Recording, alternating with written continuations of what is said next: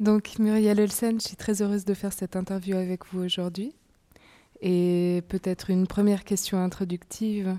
Euh, pendant plus de 40 ans, vous aviez formé une communauté artistique un peu particulière avec Gérald Minkoff, euh, puisque vous avez gardé à la fois un travail en commun et euh, un travail artistique individuel. Est-ce que vous pouvez nous expliquer comment vous avez développé ces différentes directions? Alors, Petra Kaus, Gérald et moi, nous avions nos projets, nous élaborions nos réalisations, nos visualisations individuellement. Cependant, nous nous montrions euh, nos projets afin que l'autre puisse euh, porter un regard critique sur le projet, sa visualisation. Et c'était toujours un moment formidable. Et nous n'avons jamais envisagé de travailler l'un avec l'autre, ni d'une manière volontariste, ni d'une manière volontaire.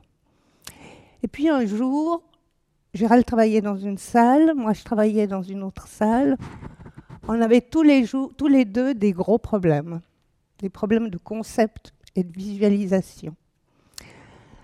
Alors nous avons parlé, on a dit écoute, euh, je vais attendre, je vais réfléchir, on va trouver des solutions.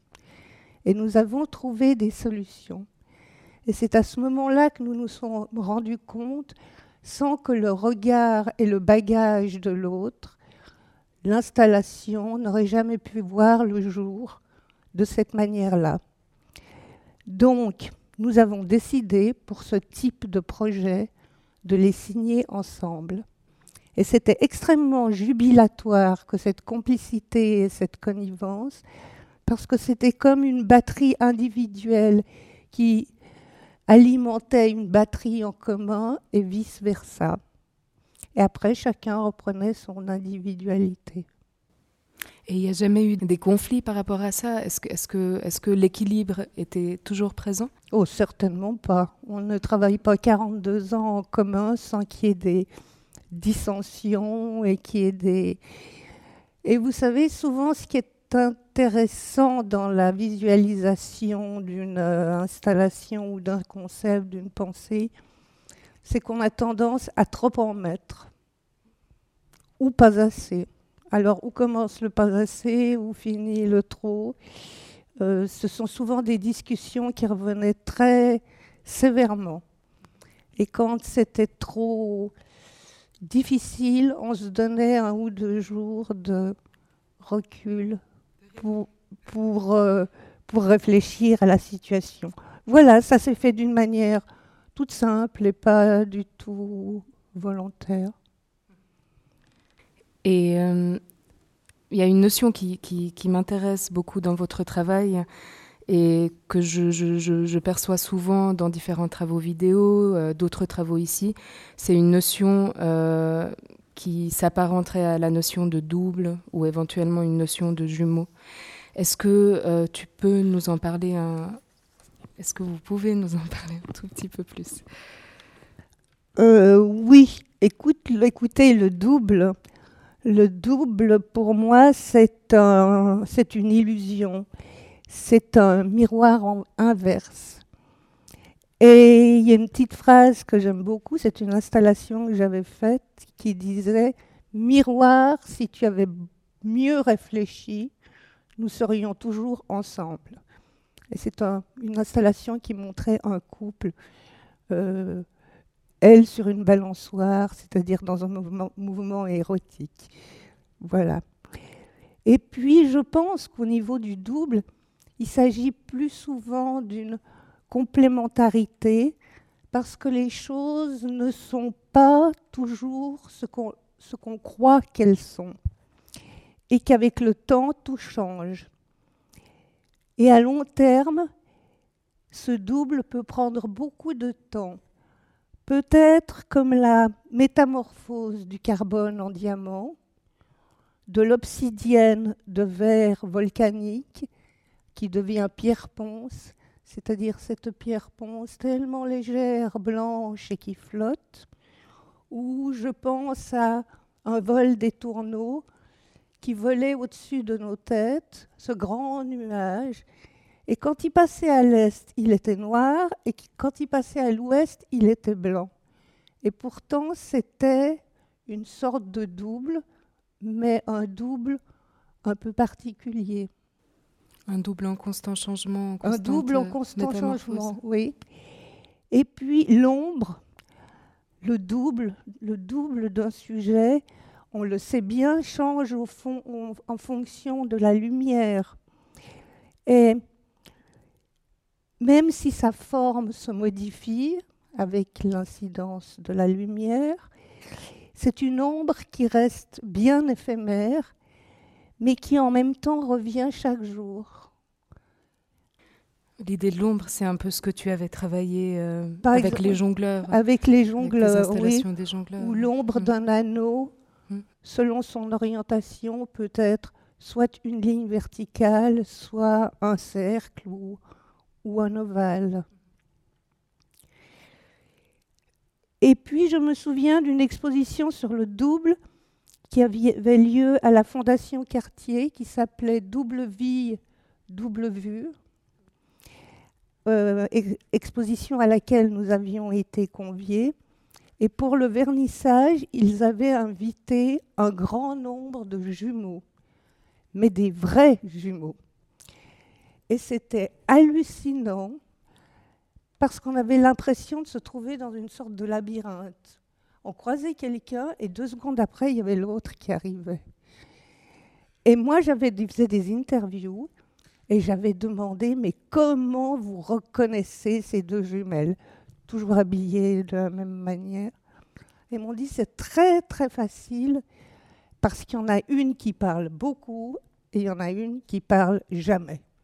Donc, tu vois, la notion du double est un, double un peu illusoire, particulier.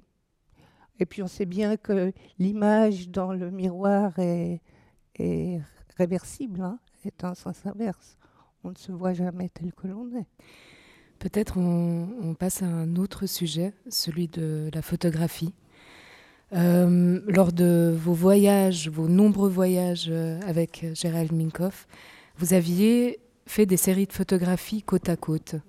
Euh, comment est-ce que vous voyez cette pratique un tout petit peu particulière dans, Ah, c'est une, une, pratique de couple qui est extrêmement thérapeutique. Mhm. C'est-à-dire que lorsque nous faisions un voyage, chacun faisait ses images. Et le plus souvent, dans la mesure du possible, quand on voyageait en, bus, un s'asseyait à gauche, c'est-à-dire côté montagne, l'autre s'asseyait à droite, côté mer, faisait ses images. Alors ce qui avait de curieux, c'est qu'on était au même endroit, au même moment, mais qu'on ne voyait absolument pas la même chose. Et c'est seulement lorsque on arrivait à Genève qu'on développait les planches contact et qu'on prenait conscience du voyage de l'autre, qui était parfois différent, très différent, où parfois il y avait des situations un peu similaires, parce que avec Gérald, on ne considérait pas que le regard sur la chose que l'on a portée, on en est vraiment propriétaire et qu'on peut le partager. Donc on partageait des situations, mais sur les milliers de photos que nous avons faites, je crois qu'il n'y en a pas deux pareilles. Il n'y en a pas deux pareils, ce qui est assez extraordinaire hein, pour un côte à côte. Et cette, euh, dans, le couple, cette pratique est euh, très bonne au niveau de l'ego. Vous vous surpreniez l'un et l'autre? C'est-à-dire qu'il n'y avait pas de jalousie. On sait que chez les, chez les photographes ou chez d'autres, ils disent ça j'ai vu, ça deux secondes avant toi, c'est à moi. Euh, euh, chez nous, il n'y avait pas ça. Non, on partageait. Et puis, ces images étaient exposées euh, en couple, presque parfois comme des vues panoramiques. Ça donnait l'illusion d'un panoramique. L'accrochage commençant le premier jour du voyage et finissant le dernier jour du voyage. C'était vraiment un journal, comme un film, comme un journal. Comment vous procédiez à la sélection des images? Alors ça, c'était l'enfer. Parce que d'abord, on faisait un journal, tous les films étaient numérotés, toutes les photos étaient numérotées. Alors, par exemple, euh, je vais dire euh, Elmer, film de 1 à 4, photo de temps à temps à temps à temps. Alors, on notait. Puis après, on développait. On notait sur les pochettes et les cahiers tous les lieux. Et puis, après, il s'agissait de prendre les planches contact et de faire les couples. Alors ça, c'est très, très difficile. Parce que l'on sait parfaitement que lorsqu'on voyage et lorsqu'on voyage depuis un certain temps, tout d'un coup, il y en a un qui est fatigué. Alors, il ne fait pas une image. Mm. Et puis l'autre euh, fait beaucoup d'images. Et vice-versa. Et je me souviens, un jour, Gérald m'a dit, mais je ne sais pas ce qui te prend, tu n'arrêtes pas de faire des photos, moi je vois rien. Je dis, bah, écoute, c'est comme ça. Et le lendemain, il faisait plein de photos, et moi, je n'étais pas capable d'en faire une seule. Donc, ce qui veut dire que c'est relativement assez difficile, et comme même lorsque nous étions bien en forme tous les deux, faire des couples, c'est très difficile. Parce qu'il y a tout de même un équilibrage et c'est très difficile. Alors ça, c'était un long travail de, discussion souvent. Mhm. Mais c'est super parce que finalement, vous, vous revivez euh, par cette sélection de photographies votre propre couple, en fait. Absolument, absolument. C'est la, euh, je ne dirais pas la mise en évidence, mais et puis un terme que j'aime pas tellement utiliser aujourd'hui, pour des raisons euh, claires, c'est fusion. Euh, oui, il y avait une fusion. Mhm. Avec euh, Gérald, vous aviez réalisé plusieurs interventions dans des musées. On vous invitait en Suisse et peut-être à l'étranger aussi pour intervenir directement sur les collections des musées. Oui. Et vous aviez fait ça une fois à Genève, au musée d'art et d'histoire. C'était dans la deuxième moitié des années 90, je crois. C'était... 96 97 euh, Attendez, Mirage, où est-ce que j'ai marqué? 86. 86, pardon. 86. 86.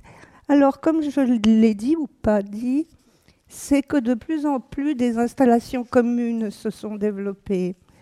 Alors, pour les grandes expositions du type euh, Kunstmuseum de Berne, Insitur Cadre à Genève ou Solothurn, euh, pour euh, faire ce travail en résonance avec les œuvres du musée, mhm. en intervenant, il nous fallait choisir des tableaux.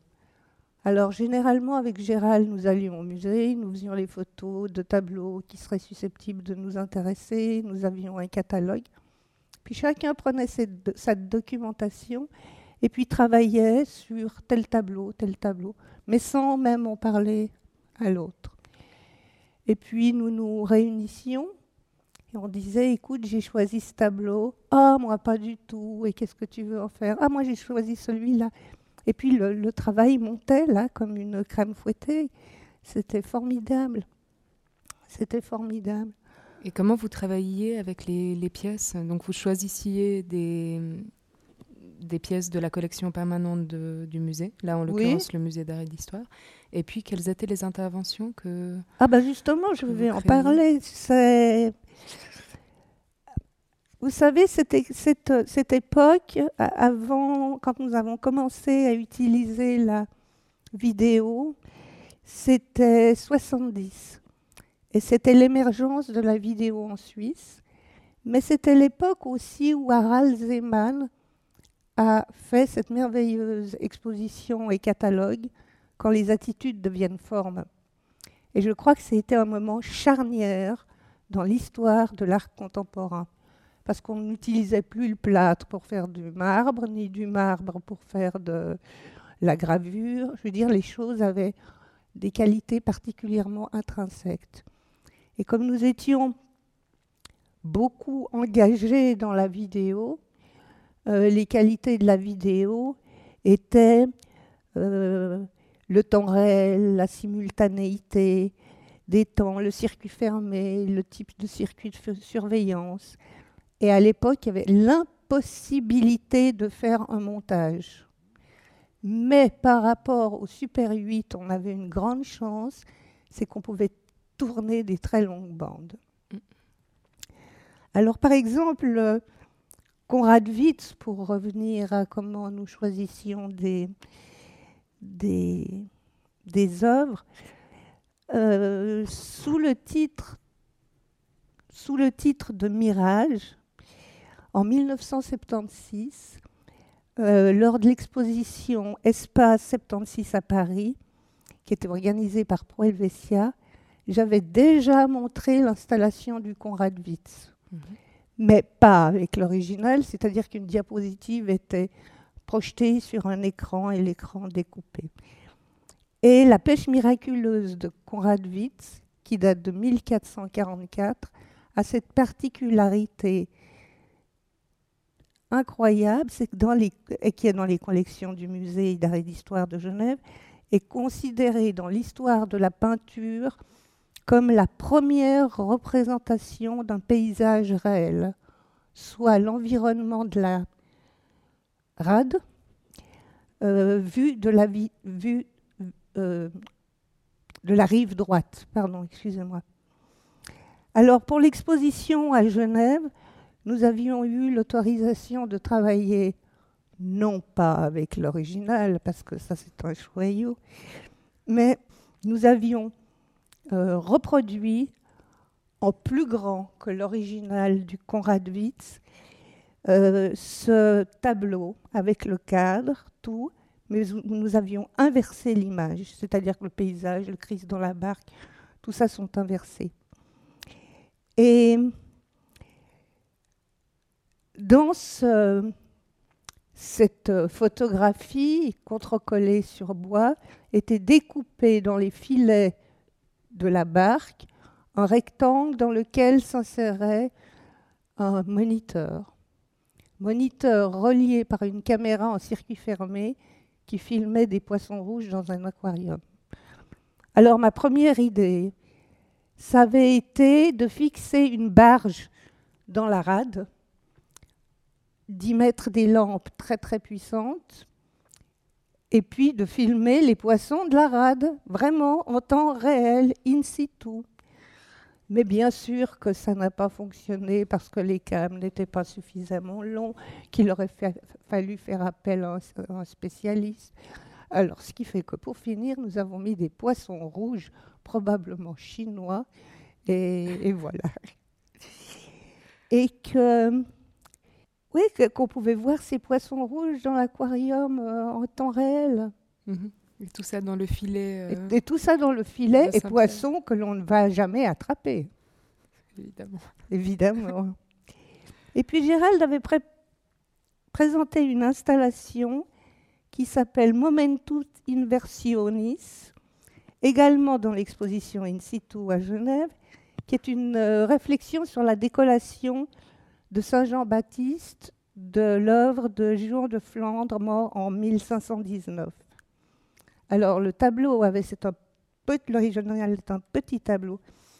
Le, le tableau avait également été euh, agrandi photographiquement, inversé, et puis à la place des deux têtes avaient été découpés des rectangles dans lesquels on voyait des images.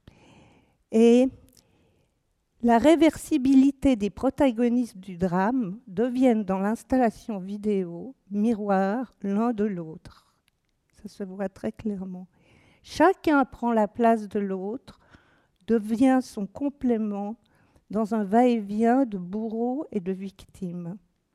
Et ici, Gérald avait complété l'installation pour la, la manipuler un peu deux faux circuits vidéo, dont deux vidéos sculptures étaient en bois peint. Donc les têtes euh, Non, non, non, les caméras. Les, ah, les caméras. Et les gens venaient au musée et mettaient, les spécialistes de la vidéo, et surtout les messieurs, mettaient la main devant la caméra vidéo et expliquaient à leurs femmes, tu vas voir, là je coupe le circuit. Et ça coupait rien du tout.